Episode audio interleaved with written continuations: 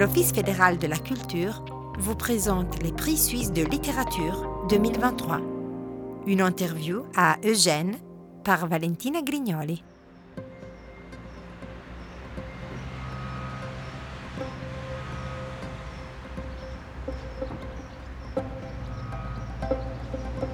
On est au boulevard de Grancy, la rue, le boulevard, le seul boulevard de Lausanne qui se trouve le long de la gare de Lausanne. Et euh, c'est là, au milieu de ce boulevard, que mes parents ont débarqué en 1974. Et pendant très longtemps, il y avait toujours cette cabine téléphonique euh, d'où ils ont téléphoné pour avoir un contact à Lausanne avec d'autres amis qui allaient les aider à s'installer à Lausanne, demander l'asile politique.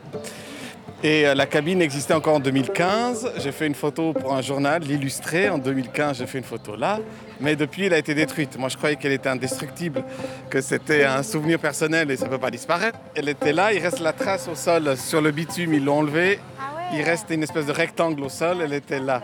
On est dans le palimpseste, les traces sur le bitume. Comme je raconte dans le livre, on se promenait en ville avec ma mère et puis elle me dit Tiens, tu vois, cette cabine, c'est de là que tout a commencé. Je sais là, quoi, tout a commencé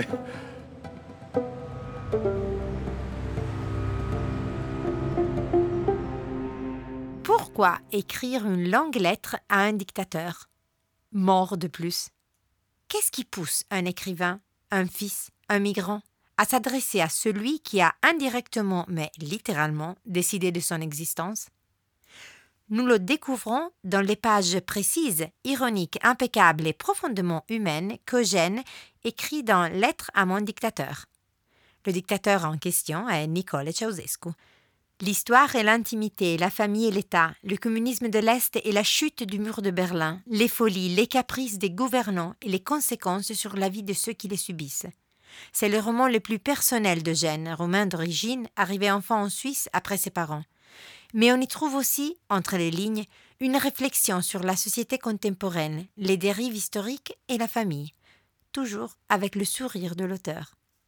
Publié chez Zlatkin en 2022, le roman a remporté le prix suisse de littérature ainsi que le prix de libraire Payot, le prix de lecteur de la ville de Lausanne et il est en lice pour le roman des Romains. J'ai rencontré Eugène dans la ville qui a accueilli sa famille et où il habite aujourd'hui. Notre interview a commencé ici.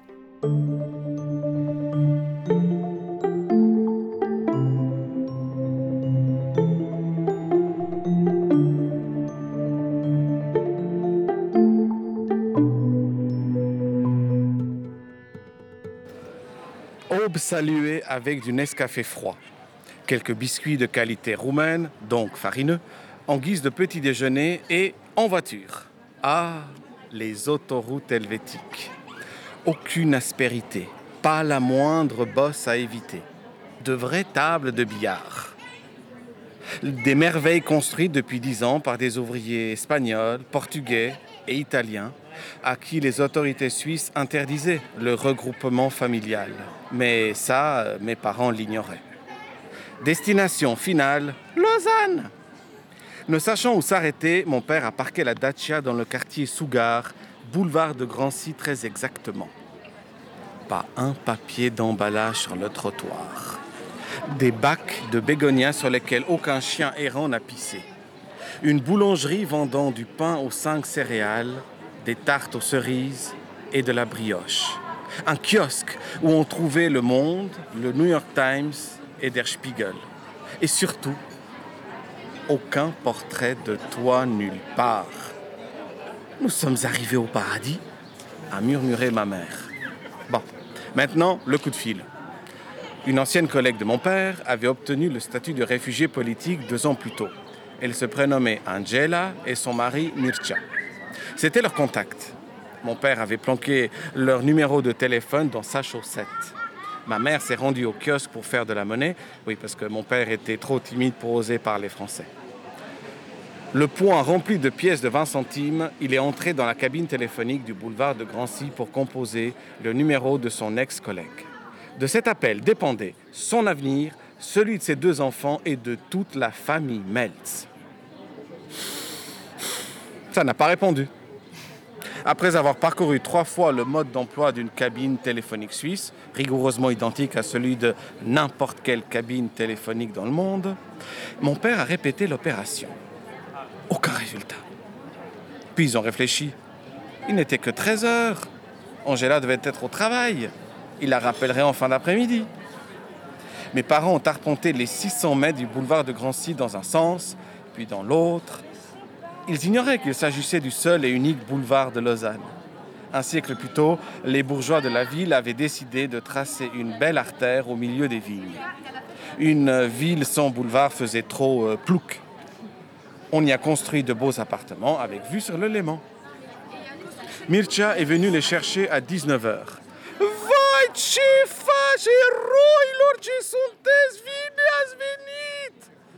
Il les a invités à dormir à la maison et à manger. Ils habitaient en dehors de Lausanne, dans un immeuble au bord des champs. Les Romains en exil se sont embrassés, congratulés et tapés dans le dos. Pourtant, une ombre ternissait cette joie. Le même nuage planait au-dessus de Mircea et Angela. Leurs deux enfants étaient restés en Roumanie. Ils tentaient de les arracher à tes griffes. Donc, il y a environ 50 ans, vos parents ont arrêté leur voyage de migration ici, boulevard de Grancy. Quel effet s'y rendre de temps en temps pour des occasions spéciales euh, comme celle-ci Vous avez écrit dans vos pages qu'on a les pèlerinages qu'on peut.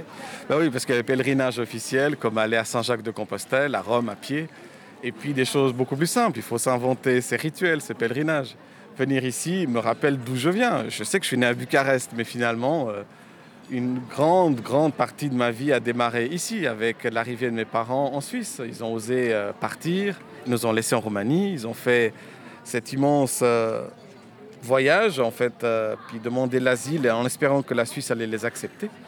Pour mes parents, c'était possible de le faire parce qu'à l'époque, on pouvait entrer en Suisse comme touriste et y rester comme réfugié.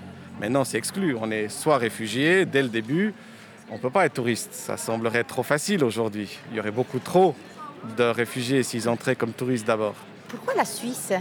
Ben, Mon père, c'est vrai, il a des origines françaises. Mel, ça vient de l'est de la France. Mais ils avaient des amis en Suisse, puis ils disaient que ça allait être plus simple. Ils m'ont dit aussi, je ne sais pas si c'est vrai, du coup je ne l'ai pas mis dans le livre, que la bagnole était tellement euh, à bout de course que ça semblait exclu qu'ils roulent encore jusqu'à Paris avec cette euh, vieille Dacia. Donc pendant un temps, je me suis dit, mais en fait, les racines, c'est là où la voiture tombe en panne, ou euh, là où la voiture est épuisée, on s'arrête, et puis c'est là nos racines. Bon, moi j'avais l'impression que c'était parce qu'ils avaient un bon contact ici, et puis on leur a dit que la vie est peut-être plus stable en Suisse qu'en France, même si, euh, je me souviens, un, des premiers voyages qu'on a fait en famille, une fois qu'on était bien établis, ma tante, mon oncle, ma grand-mère sont arrivés. Le premier voyage qu'on a fait à l'étranger, c'était à Paris. Et la première chose qu'on a vue à Paris, c'était le tombeau de Napoléon aux Invalides à Paris. Non mais on est vraiment très francophile quoi.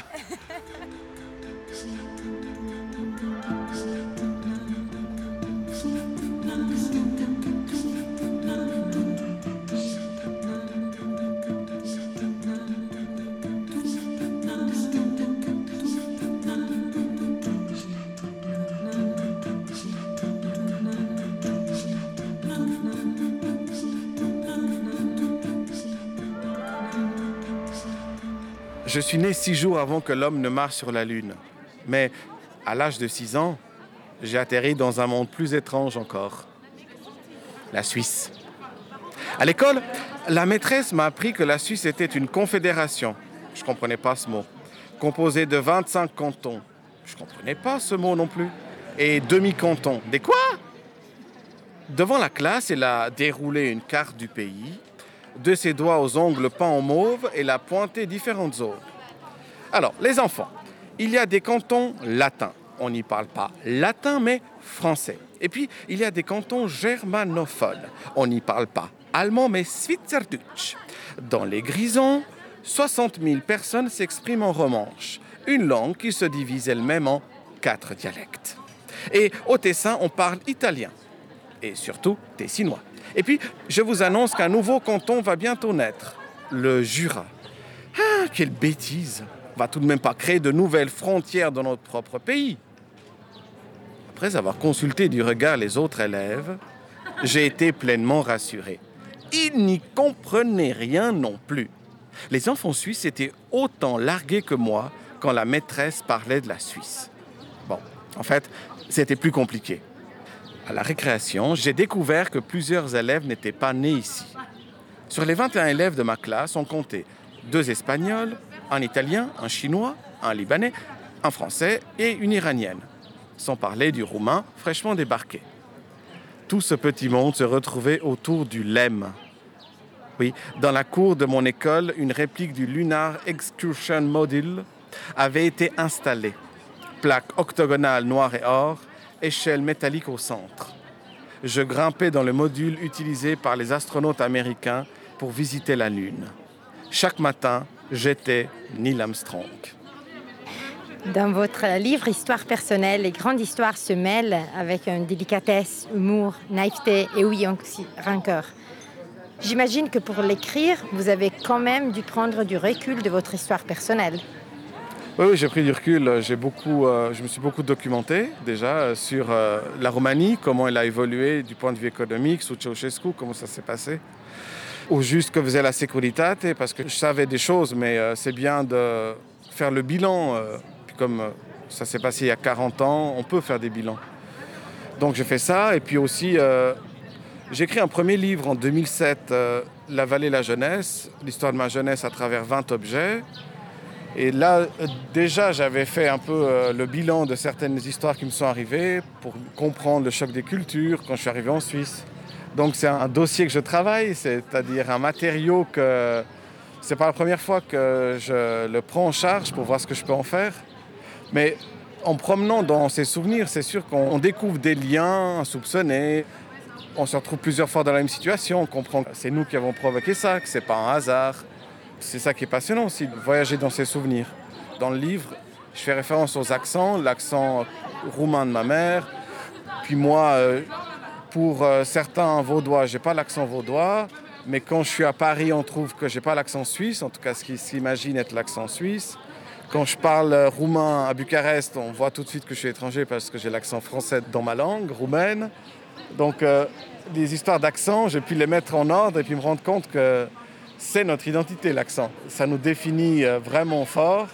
Il y en a qui essaient de perdre leur accent, mais c'est aussi un geste culturel, un geste identitaire. Je perds mon accent pour avoir un meilleur job ou pour cacher une partie de mon identité. Qu'on le garde ou qu'on essaie de le perdre, ça parle de nous, l'accent.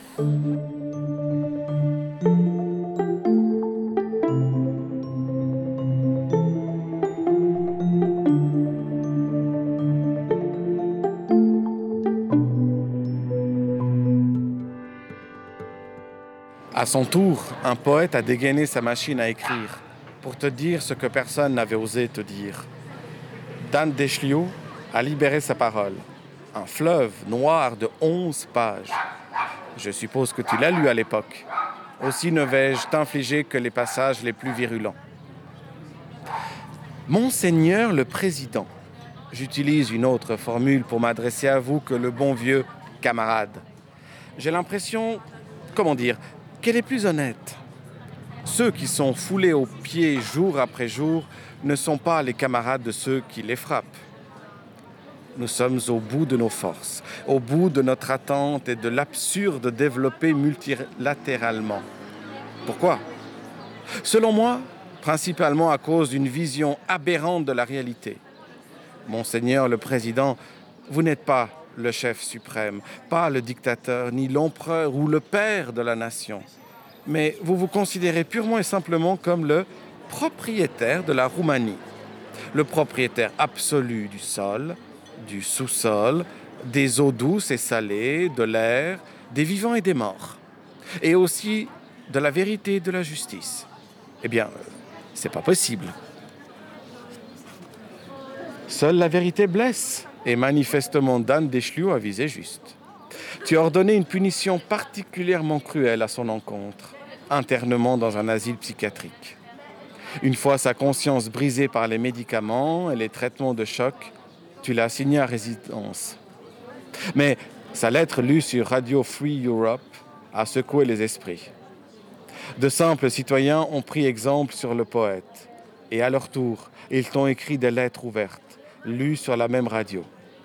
La parole s'est libérée en 1989 et aucun agent de la Securitate ne pouvait l'empêcher. Décidément, ma lettre à mon dictateur n'est pas la première. Ma démarche s'inscrit dans une espèce de tradition. Je m'incline devant le courage de mes prédécesseurs.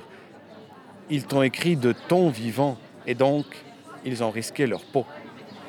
Une, euh, tradition donc. euh, Pourquoi écrire? Ceausescu En 89, c'était l'année de la chute du mur de Berlin. Et j'ai vu qu'on lui a écrit, euh, c'était incroyable de me rendre compte. Il y avait un professeur de littérature à Vous l'université. aviez déjà décidé de lui écrire Mais oui, vous oui. avez- Ah. Ça oui, j'avais décidé de lui écrire et j'ai vu que je n'étais pas le premier, de loin pas. Mais euh, il y avait un prof de littérature à l'université de Lausanne qui nous avait dit, en littérature, si vous croyez avoir inventé quelque chose, c'est que vous n'avez pas encore assez lu. J'adore cette phrase. Alors voilà, je croyais être euh, faire mon original en écrivant une lettre à Ceausescu, puis euh, j'avais écrit la moitié. Quand j'arrive à 89, je vois qu'on lui a écrit des lettres. J'étais vraiment euh, bah, ému de me rendre compte que je marche dans les pas d'autres.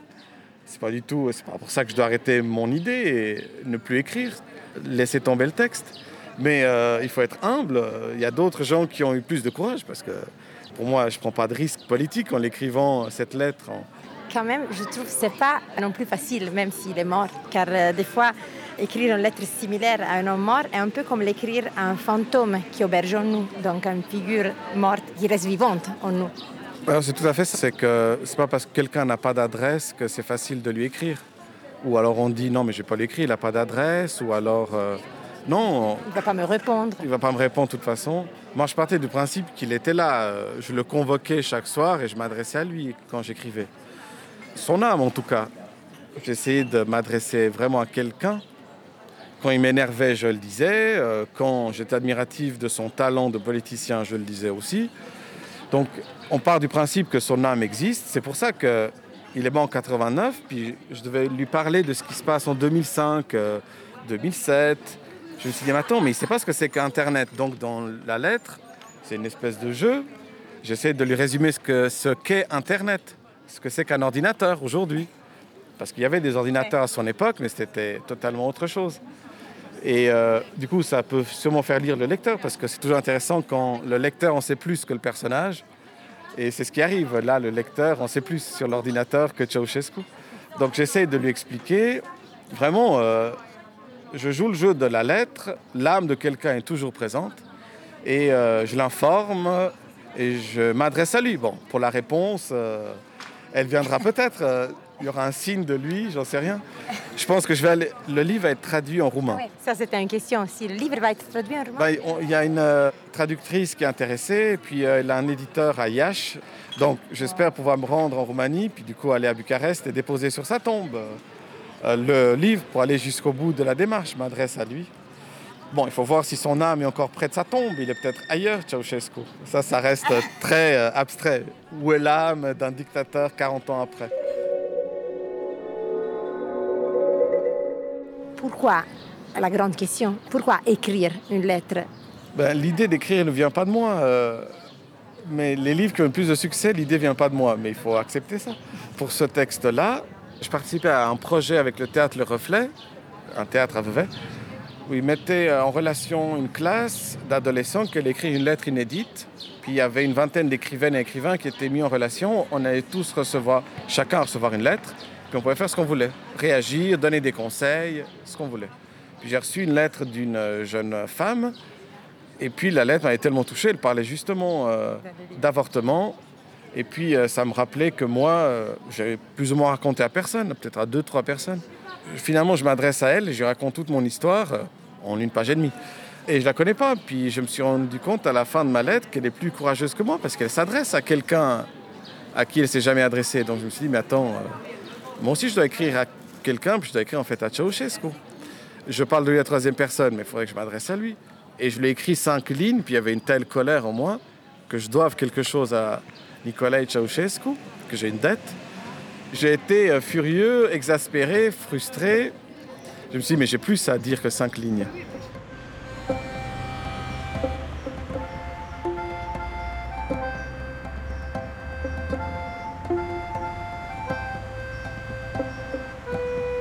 parc là-bas, c'est euh, avec beaucoup d'espace.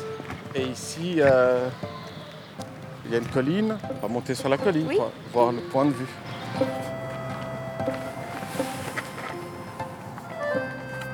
Ma tante en bigoudi, poing levé, proclamant dans un supermarché suisse que la lutte continue. Oh, quel moment délicieux.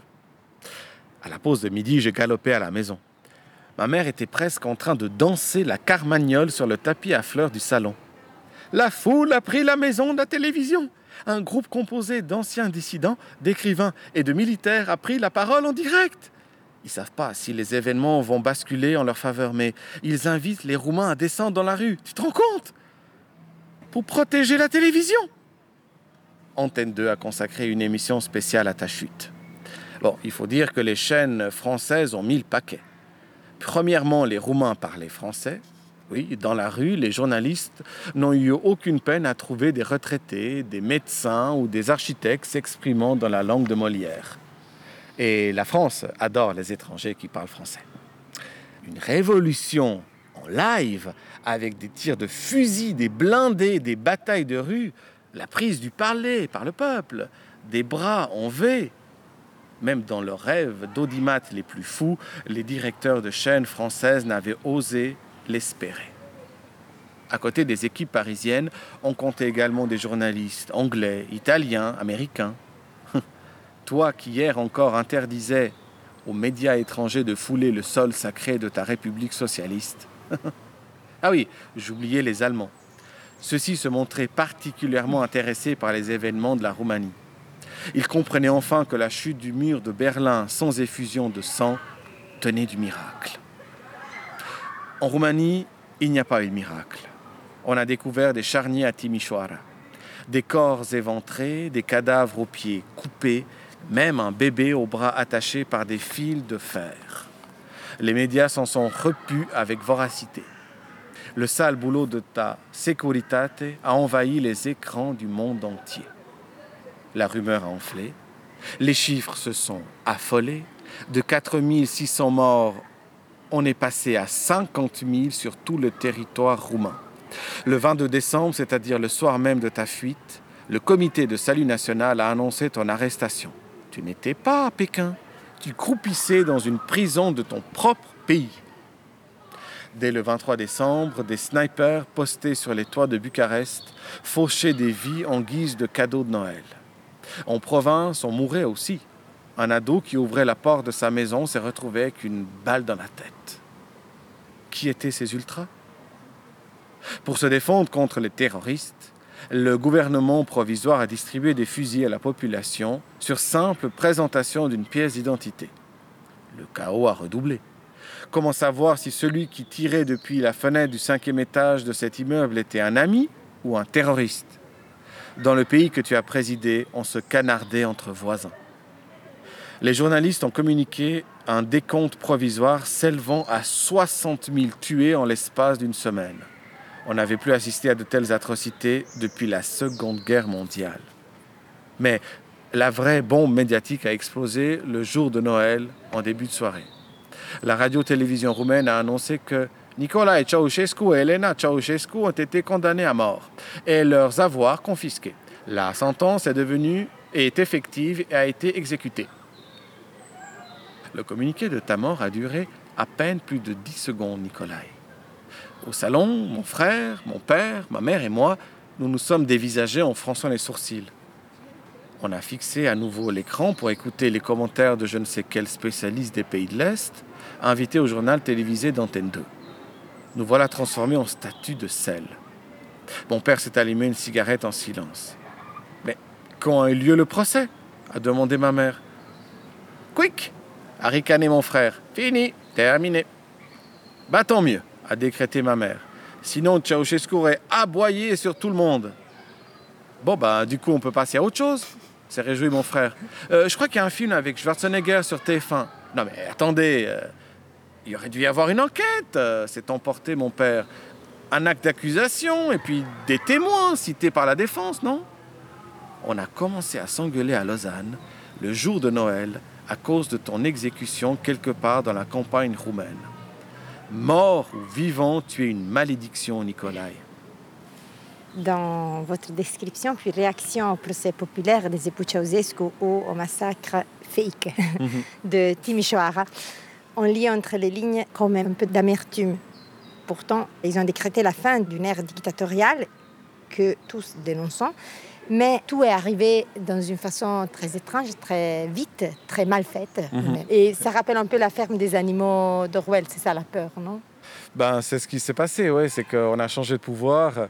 En gros, on a tout changé pour que rien ne change, selon une formule célèbre. Parce que ceux qui en sont arrivés au pouvoir, le président Iliescu, ben, il n'a pas fait vraiment de procès organisé euh, le bilan euh, du communisme. Au contraire, euh, il a gardé plein de personnes en place. Et puis ce procès était une honte parce qu'il s'est fait juger, exécuter en 58 minutes. C'était un peu moins d'une heure, tout ça. Et c'est pas possible. Personne ne peut être euh, condamné en une heure. euh. Et puis, euh, ça devait être le procès du communisme, évidemment. Il aurait dû y avoir. on n'a rien dit sur les orphelinats, qui était pourtant un vrai crime contre l'humanité. Je sais pas, organiser des orphelinats, c'était des mouroirs pour enfants. Pas un mot là-dessus, parce qu'on n'avait pas pensé à les ouvrir pour voir comment c'était. Le juge avait vu un reportage à la télévision dans la maison de la fille de Ceausescu, puis il y avait une balance en or. Et puis alors, il a mis ça comme un argument pour dire que elle se vautrait dans la richesse parce qu'il y avait une balance en or, mais c'était ridicule parce qu'il a regardé la télévision la veille. Donc les actes d'accusation étaient complètement euh, généraux, farfelus. Vers la fin, l'avocat Ceausescu, il charge encore Ceausescu un peu plus au lieu de le défendre. Et puis il faisait pitié les pauvres euh, Ceausescu. Je dis les pauvres alors que je l'ai vraiment, j'ai que du mépris. Mais euh, il suppliait pour qu'on les laisse délier, qu'ils ne se fassent pas attacher les mains dans le dos avant d'être euh, emportés pour être exécutés dans la cour de la caserne. Et puis il faisait franchement pitié. C'était deux vieux monsieur enfin, deux vieilles personnes, un, un homme et une femme, qui allaient se faire tuer, puis ils voulaient mourir dignement euh, avec les mains libres. euh, voilà. Et puis on leur accordait pas ça. euh, puis il n'y avait aucune raison qu'on ait pitié d'eux, parce qu'ils n'avaient vraiment aucune circonstance atténuante pour ce qu'ils ont fait pendant 22, 23 ans. Alors, le procès, on- il n'y avait que du malaise. On était tous mal à l'aise de voir ça. En Roumanie aussi? Ben, je pense que les gens étaient enchantés de l'avoir vu mort. D'autres disaient, mais c'est pas possible, pas comme ça.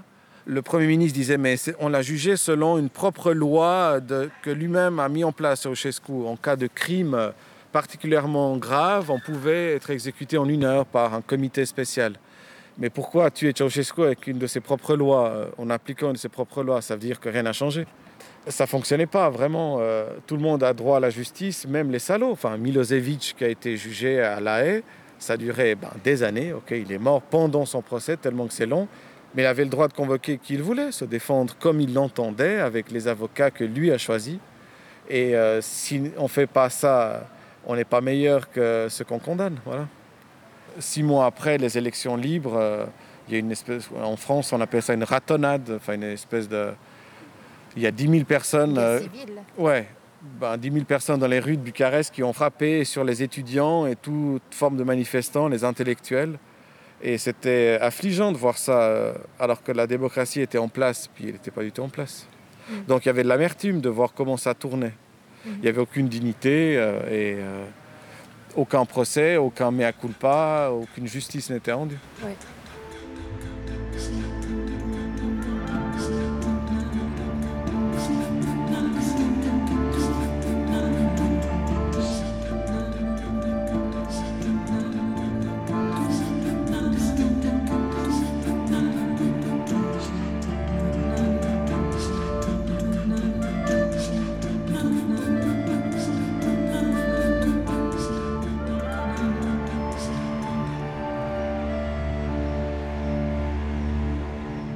Retourner à votre histoire, car sans votre histoire, le, livre n'existerait pas. Cette dette, qui est très difficile à assumer, j'imagine. Est-ce qu'on peut en parler? Euh, ben, ma mère donc m'a dit une fois, euh, et je sais pas pourquoi elle m'a dit ça. Peut-être qu'il fallait le taire, mais en tout cas, elle m'a expliqué que euh, mon frère était né et deux ans plus tard, elle est tombée enceinte de nouveau. Puis c'était la catastrophe parce que sous le communisme, le pays était pauvre, euh, les gens vivaient avec pas grand-chose. Puis c'est vrai qu'ils vivaient dans un ancien studio, euh, un atelier d'artiste, une vingtaine de mètres carrés. Puis on allait être à quatre là-dedans, semble-t-il. Puis il disait, mais il faut avorter. Mais euh, Ceausescu avait décrété l'interdiction absolue de l'avortement. Puis quand euh, le communisme décrète l'interdiction de l'avortement, une dictature en tout cas, il a de quoi surveiller. Donc il y avait des brigades de surveillance gynécologique. Des médecins allaient dans les universités, les usines, puis demandaient Mes camarades, t'étais enceinte il y a six mois, qu'est-ce qui s'est passé? Pourquoi t'es plus enceinte? Puis il fallait justifier. Voilà, donc euh, les euh, médecins qui pratiquaient l'avortement, ils avaient trois ans de prison, ainsi de suite.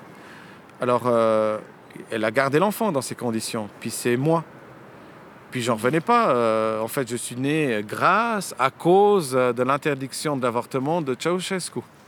Parce qu'il voulait transformer la, Roumanie en espèce de Chine des Balkans, vraiment augmenter la démographie, que ce soit une force vive et il se trouve qu'en 20 ans, finalement, une génération est apparue. Et euh, c'est cette génération-là qui avait 20 ans en 89 qui l'a chassé du pouvoir. C'est insensé cette histoire. C'est très ironique, c'est très puissant. Il a fabriqué sa propre destitution euh, en interdisant l'avortement. Puis des gens avaient 20 ans en 89. Depuis qu'il a interdit l'avortement, ils avaient fini. Ouais. Et moi, je ne savais pas quoi faire de ça, que je lui doive quelque chose. J'en ai parlé autour de moi. Il y a un copain qui a hurlé de rire. Puis c'est embêté qui rigole. Un autre m'a dit que c'est faux de penser comme ça. C'est Ceausescu qui a affamé le pays, donc c'est lui qui est coupable. C'est pas à cause de lui euh, ou grâce à lui que t'es né. Il a affamé le pays. Puis tes parents étaient pauvres à cause du communisme. Et puis c'est la seule chose qui compte. Avec cette interdiction d'avortement, c'est rien. La cause, c'est la crise euh, financière, la crise économique à cause du communisme. Et puis, euh, toujours est-il que voilà, euh, j'avais enfermé cette info, cette vérité dans une espèce d'endroit dans ma tête. Et elle est ressortie grâce à la lettre de cet élève. De cet élève, exactement. Euh, je me suis dit, mais c'est l'occasion de mettre un peu de lumière dans cette pièce, qui est une pièce vraiment où je vais en catimini, en secret. Et alors, du coup, j'ai ressorti le secret pour en faire quelque chose. Et puis. pour faire la paix aussi avec ça ah bah oui, vraiment. C'est un roman parce que euh, c'est plus qu'une lettre. C'est un roman. Au début, le personnage, même si c'est moi, mais le personnage est plein de colère. Et à la fin, je trouve que le personnage fait la paix. Euh, arrive euh, toute colère bue, toute colère ressortie. On peut faire le bilan, se rendre compte que je suis là et tant mieux si j'existe. Je me dis, je suis très bien sur Terre. Je le trouve très bien dans sa tombe, lui, Nicolas Ceausescu. Et j'ai pu remercier mes parents de m'avoir emmené en Suisse, parce que je leur ai dit merci en voyant un peu d'où je venais, en voyageant en Roumanie. C'est devenu un matériel parce que j'ai remarqué que je dois des choses à Ceausescu, mais finalement Ceausescu me doit des choses. C'est aussi la découverte. Euh, en écrivant, je me suis rendu compte que j'ai utilisé le matériel Ceausescu, sa folie. J'ai fait un guide de voyage d'un pays qui n'existe pas, puis on s'est dit avec un autre copain qui m'a suggéré l'idée, Imagine un dictateur qui a fermé le pays tellement fort que plus personne n'en a entendu parler. Alors pour euh, nourrir ce dictateur, pour le créer, j'ai pris les délires de Ceausescu. Donc euh, après, j'ai aussi parlé de Ceausescu dans mon livre euh, La vallée de la jeunesse. Et je me suis retrouvé dans des classes qui n'avaient jamais entendu parler de lui, à en parler. Donc je lui donnais un peu plus de vie, un peu plus de mémoire vivante. Je le gardais en vie en évoquant Ceausescu à des enfants de 15 ans qu'il ne connaissaient pas. Donc j'ai pu faire tout ce bilan, me rendre compte que je lui dois des choses, lui me doit des choses aussi. À mon niveau, j'ai contribué à le garder en vie en parlant de lui. Alors, euh, il y a un apaisement, on va vers la paix.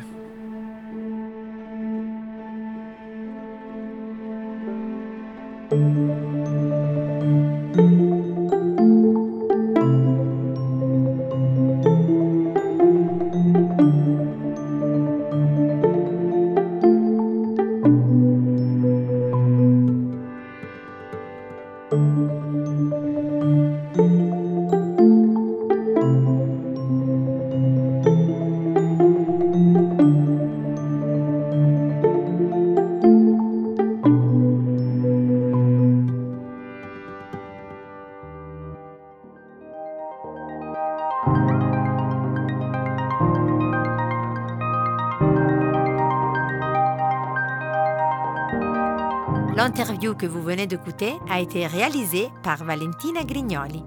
Direction technique Lara Persia, sound design Yodel Production, une production de l'Office fédéral de la culture.